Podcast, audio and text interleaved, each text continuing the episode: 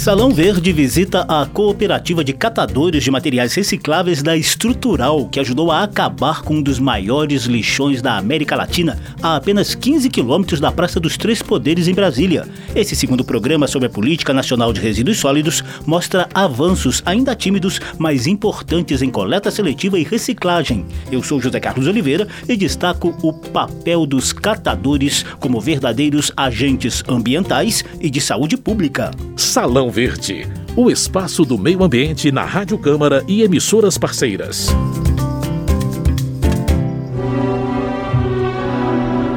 Isso aqui é um disfarce de escravo.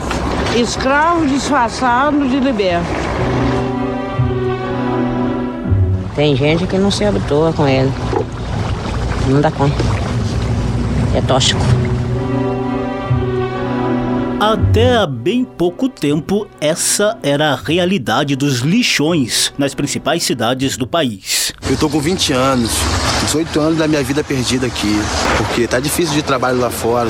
Eu vim pra cá todo dia, acordo de madrugada às 5 horas da manhã, vim pra cá enfrentar o lixo aí, coisa que muitos não têm capacidade de ficar nem aqui meia hora pra ficar vendo um urubu destroçando um cachorro do seu lado. A gente corre o risco de se cortar o pé, tomar agulhada, como eu já tomei várias agulhadas aí, lixo de hospital. Ninguém tá aqui porque quer, todo mundo tá aqui porque nós precisamos. Quando eu estiver trabalhando aqui, eu não posso pensar no futuro porque uma pessoa que trabalha aqui não tem futuro.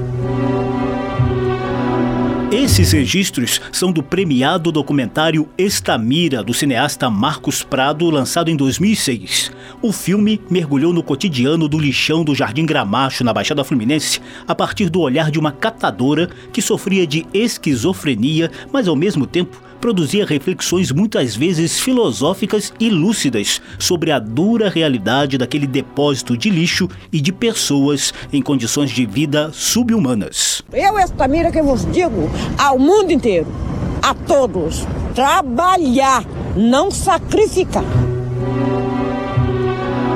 É sobre o trabalho digno dos catadores que a gente vai tratar nessa segunda edição seguida sobre a Política Nacional de Resíduos Sólidos, criada por lei em agosto de 2010.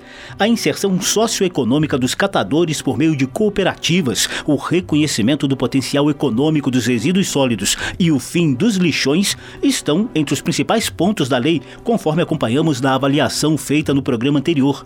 Claro que os avanços ainda são tímidos e existem muitos desafios a serem superados, mas também temos o que comemorar, sobretudo em algumas experiências de maior dignidade no trabalho diário dos catadores. Reciclando lixo lá do cesto, chego a um resultado estético bacana. A sugestão de uma edição de Salão Verde de avaliação da política nacional de resíduos sólidos a partir do olhar dos catadores partiu da jornalista Ana Del Monte, aqui da Rádio Câmara.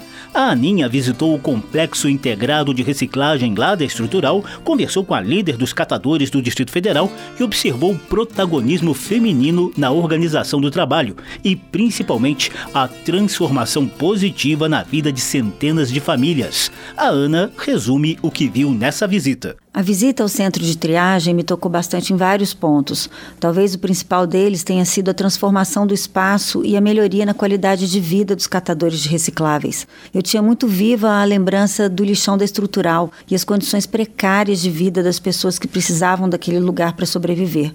E muitos dos que viveram esse período como filhos e netos de catadores estão lá agora, à frente das cooperativas, se reconhecendo como agentes de uma política ambiental extremamente importante, que é a reciclagem do lixo. A partir de agora, vamos ouvir com muita atenção as informações e reflexões da presidente da Centicop, a Central das Cooperativas de Trabalho de Catadores de Materiais Recicláveis do Distrito Federal. É a Aline Souza, que já está nessa labuta diária de catação de resíduos há muitos anos, desde os tempos do lixão da estrutural. Eu sou a terceira geração de catadora na minha família, né? Minha mãe e minha avó são catadoras, estão trabalhando bem nessa linha ali. E eu não queria que tivesse mais uma quarta geração na minha família que pudesse ainda estar tendo que se esforçar para explicar para as pessoas de que o ato dela é errado e de que ela precisa corrigir o mais rápido possível, porque a, não só a futura geração está ameaçada, mas o nosso próprio planeta, o habitat que a gente vive está ameaçado. Então, um sonho meu mesmo hoje é ter uma vida digna e a gente poder ter um espaço para manter essa vida né, saudável e com qualidade. Eu que agradeço a presença de vocês vocês aqui e estar tá conhecendo um pouco o nosso mundo né, de catador. Hoje, a Aline Souza comanda o espaço que agrega ex-trabalhadores do lixão em um ambiente bem mais digno de triagem e de comercialização de 5 mil toneladas de recicláveis por mês. Aqui é o Complexo Integrado de Reciclagem, né? E agrega 11 cooperativas, 467 catadores atualmente ativos. E tudo aqui nasceu através da luta dos catadores da rede Centicop, a maioria que estavam trabalhando ativamente no antigo lixão na cidade estrutural. E esses catadores, a partir do encerramento dessa atividade, eles passaram a ter necessidade de ter um espaço para trabalhar. Em 2009, a Centicop conquistou essa área de 80 mil metros quadrados a partir de um contrato de cessão de uso real direto com a SPU por 20 anos, prorrogável por mais 20 anos. E em 2010, a Centicop também articulou junto ao governo do Distrito Federal um projeto com o BNDES, com um recurso de 50 milhões de reais para construir, na época era 12 galpões, conseguimos construir depois de 10 anos dois centros de triagem, que é esses dois galpões, mais o centro de comercialização, para conseguir agregar todos esses catadores e devolver aí para a cadeia produtiva aí a nossa capacidade máxima, que é 5 mil toneladas de materiais recicláveis por mês aí, e gerar trabalho e renda para mais de mil catadores que fazem parte da nossa rede. Aline Souza revela os principais produtos reciclados na rede das cooperativas da Estrutural. A gente sim, tem 95 produtos aqui nesse complexo que a gente consegue retirar da coleta seletiva e devolver para a cadeia produtiva. A nossa maior produção hoje, ele é o papel. Todo papelão, todo papel branco, papel misto, revista, está estimado em torno de 60% do nosso carro-chefe. Segundo, é a cadeia dos plásticos, né? Então, nós temos mais de 30 plásticos aí que ele é a segunda produção maior das cooperativas. E as, as latinhas, os alumínio, que tem muito valor agregado, eles ficam num, num percentual menor, mas ele tem um retorno econômico maior para as cooperativas. Também a gente agora está trabalhando e valorizando muito o vidro, né? Mês passado o vidro ele chegou a 300 toneladas nesse complexo. No programa anterior, a gente mostrou a decisão do Congresso Nacional de derrubar o veto presidencial à parte da Lei de Incentivo à Reciclagem, aprovada no ano passado. Assim, essa nova lei reconquista a ideia inicial de incrementar a pesquisa e as ações concretas de reciclagem por meio de recursos financeiros vindo de deduções do imposto de renda. O autor da lei, deputado Carlos Gomes, do Republicanos do Rio Grande do Sul e ex-catador de recicláveis, aposta que a medida vai ajudar as cooperativas a se transformarem em pequenas indústrias de beneficiamento de vários produtos reciclados, com maior poder de geração de renda para os catadores.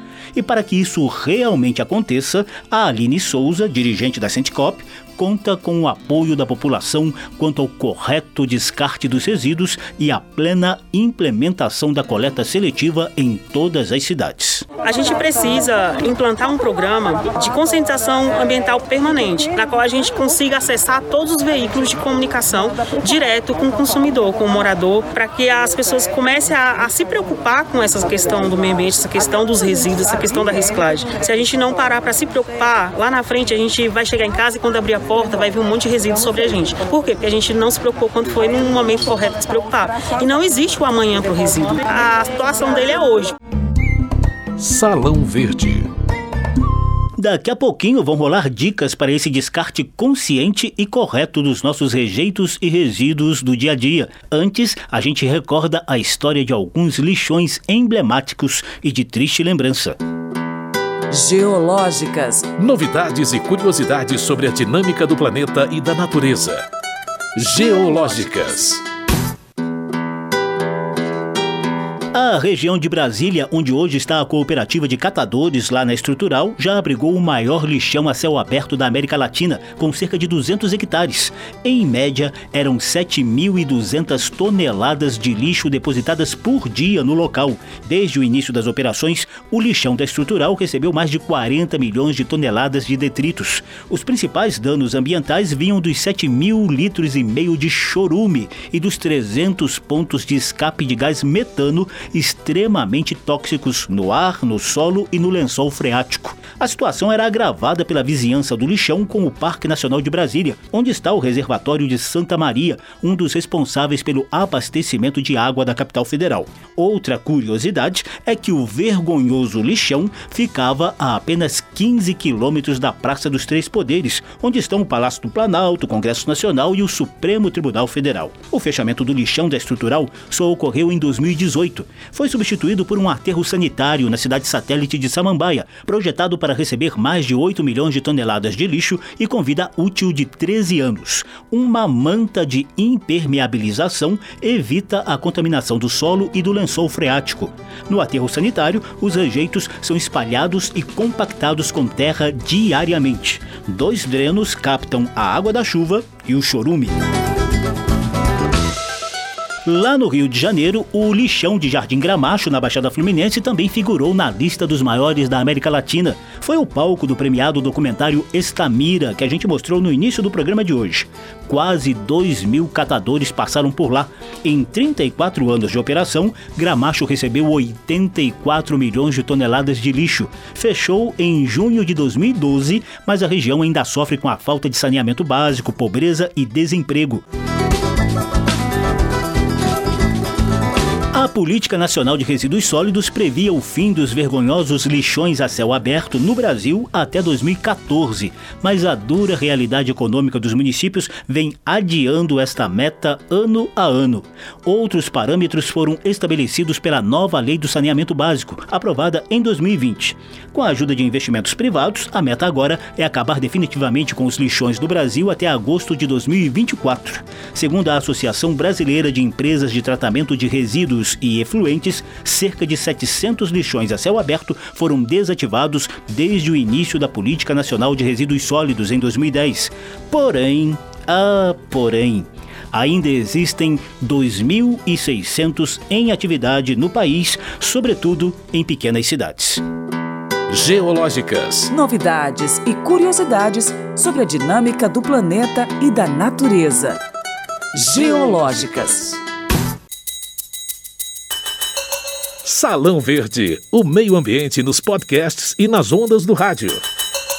Esse é o segundo programa seguido sobre a reciclagem no Brasil. Dessa vez, o foco está na missão diária dos catadores como agentes de preservação ambiental e de saúde pública. Roberto Rocha, presidente da ANCAT, a Associação Nacional de Catadores e Catadoras de Materiais Recicláveis, destaca o papel da Política Nacional de Resíduos Sólidos para o reconhecimento desse trabalho essencial. Nosso trabalho é um trabalho essencial para a população. Política Nacional de Resíduos, né, que ela garante a prioridade dos catadores em todo o processo de gestão de resíduos do ponto de vista dos recicláveis e das coletas seletivas, que a, a logística reversa né, tem que existir via as organizações de catadores que são trabalhadores primários desse processo. Né? Neste ano, a Associação Nacional, comandada por Roberto Rocha, pretende superar os números de 2021, quando 441 toneladas de embalagens foram recicladas nos programas da Coalizão Embalagens. Para facilitar as ações de logística reversa, a associação mantém a plataforma Reciclar pelo Brasil, o projeto Reviravolta e cursos de qualificação profissional dos catadores. E essa luta vem de longe. Aqui na Rádio Câmara e emissoras parceiras, a gente já fez uma reportagem especial para destacar o belíssimo trabalho da Asmari, Associação dos Catadores de Papel, Papelão e Material Reaproveitável lá de Belo Horizonte. Tudo começou em 1990 por iniciativa de Maria das Graças Marçal, mais conhecida como Dona Geralda, catadora de lixo desde os 8 anos de idade. O slogan da Associação Mineira é Reciclando Vidas, já que a inclusão inclusão social de catadores e ex-moradores de rua devolve a autoestima e a cidadania a uma população historicamente excluída. Por esse belíssimo trabalho socioambiental, Dona Geralda foi premiada em 1999 pela Unesco, órgão da ONU para Educação, Ciência e Cultura. Eu comecei a catar papel com oito anos, mas eu acho que tem que conscientizar mais a população, porque a população tem uma visão muito de lixo, né? De, que na verdade não é lixo. Então a gente está sempre conscientizando, mas ainda falta muito ainda, tá? Para as pessoas conscientizar do que, que é lixo, o que, que não é lixo. Porque na verdade nada é lixo. Lixo é só resto de comida, papel higiênico. Tudo vira lixo, tudo pode virar lixo. Carta de amor No final de 2021, a Centcop, Central das Cooperativas de Trabalho de Catadores de Materiais Recicláveis do Distrito Federal, ganhou o Prêmio de Economia Verde concedido pela Frente Parlamentar para a criação de estímulos para a preservação ambiental, coordenada pelo deputado Arnaldo Jardim, do Cidadania de São Paulo. Presidente da Centcop, Aline Souza, representou a cooperativa na premiação. Gostaria aqui de agradecer por valorizar e reconhecer nós catadores de materiais recicláveis nessa luta né, em busca da economia sustentável. Então, em nome de, não só dos mil catadores da rede Centicop aqui no Distrito Federal, mas em nome dos mais de 800 mil catadores no Brasil, muito obrigado. Devemos mudar hábitos para a gente poder evoluir em todas as políticas que preservem o meio ambiente, que garante aí a vida das pessoas de forma saudável. Salão Verde. A reta final do programa tem foco nas ações simples do dia a dia que cada um de nós pode fazer para ajudar esse papel dos catadores de materiais recicláveis como agentes ambientais e de saúde pública. Dica da semana.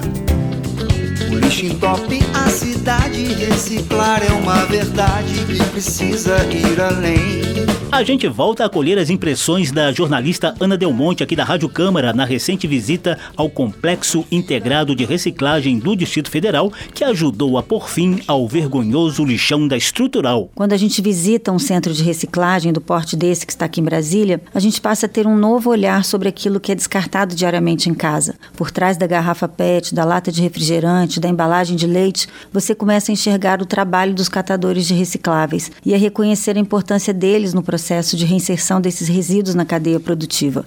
A gente também se dá conta de que um pouco mais de cuidado na hora de separar papel, plástico, metal e vidro é importante para aumentar a eficiência do trabalho deles. Por isso, procure se informar aí no seu município sobre os dias e horários da coleta seletiva. Busque também as orientações sobre como separar o lixo. A coleta seletiva é uma exigência da Lei dos Resíduos Sólidos. Se na sua cidade ainda não tem, procure informações na prefeitura. Nessa visita da Ana Del Monte e outras equipes da Câmara dos Deputados e do Senado à rede de cooperativas da Estrutural, a presidente da Centicop, Aline Souza, reclamou dos erros da população no descarte do lixo. A nossa coleta que chega aqui hoje no complexo, ela vem a, a maior parte entregue por empresas que fazem a coleta seletiva na, em várias cidades. Ele, infelizmente, é um resíduo que ainda vem 60% de material orgânico e rejeito, o que prejudica o trabalho dos catadores em retirar o material reciclável e devolver ele para a cadeia produtiva, fazendo com que o catador trabalhe mais, se esforce mais e tenha pouca renda. E o que, que você diria para o consumidor em casa, na hora que ele vai separar o lixo dele? O primeiro passo é dedicar um, um minuto. Você está ali na sua mão, o poder da sua decisão de gerar trabalho e renda e contribuir para que a gente tenha um meio ambiente preservado e valorizado. Então, você separar ali, pegar seu resíduo e falar: esse resíduo aqui é seco, ou seja, todo tipo de papel, plástico, metal, vidro. Esse resíduo aqui é seco, ele vai gerar trabalho e renda. Esse resíduo aqui é orgânico, ele pode ir para compostagem, ele vai para coleta comum. Esse resíduo rejeito vai para o aterro acessar o, o link, o, o, aplicativo do SLU, saber que naquele dia e naquele horário passa a coleta convencional, passa a coleta seletiva e você descartar no horário, no dia correto, o tipo de resíduo correto, ele vai chegar aqui na cooperativa, ele vai passar na mão dos catadores, ele vai ser tratado, ele vai ser destinado corretamente e vai gerar vários benefícios. Mudança de atitude, de entenda os problemas do planeta no momento. Parabéns a você que joga lixo no lixo, que tá sua escola, sua cidade com capricho. A SLU, citada pela Aline, é a Superintendência de Limpeza Urbana do Distrito Federal, mas a dica vale para todas as cidades do país. Para facilitar a articulação dessas ações, foi criado em 2010 o Instituto Lixo Zero Brasil. As metas são máximo aproveitamento e correto encaminhamento dos resíduos recicláveis e orgânicos e a redução ou mesmo o fim do encaminhamento desses materiais para os aterros sanitários. Quem quiser mais detalhes dessa corrente do bem, basta visitar o site do Instituto Lixo Zero Brasil, ilzb.org org. Lixo espalhado só traz tormento, suja rios, traz doenças e produz alagamento. Não queime lixo, não polua com fumaça. Recicle um papel, uma latinha, uma garrafa. Trechos das músicas Bienal, de Zé Cabaleiro, Reciclagem, de Alexander Gomes e Vira Lixo, de Chico César e Sueli Mesquita, na voz de Selmar, ilustraram o programa de hoje. Pode ser rentável, porque é atraente. A ignorância é um lixo, vamos fazer diferente. Em duas edições seguidas, Salão Verde trouxe avanços e desafios em torno da Política Nacional de Resíduos Sólidos, criada por lei em agosto de 2010. O programa de hoje teve foco no papel essencial dos catadores de materiais recicláveis como agentes ambientais e de saúde pública. A ideia partiu da jornalista Ana Del Monte. A produção foi de Lucélia Cristina. Edição e apresentação de José Carlos Oliveira. Se você quiser ouvir de novo essa e as edições anteriores, basta visitar a página da Rádio Câmara na internet e procurar por Salão Verde. Verde. O programa também está disponível em podcast. Obrigadíssimo pela atenção. Tchau. Salão Verde, o espaço do meio ambiente na Rádio Câmara e emissoras parceiras.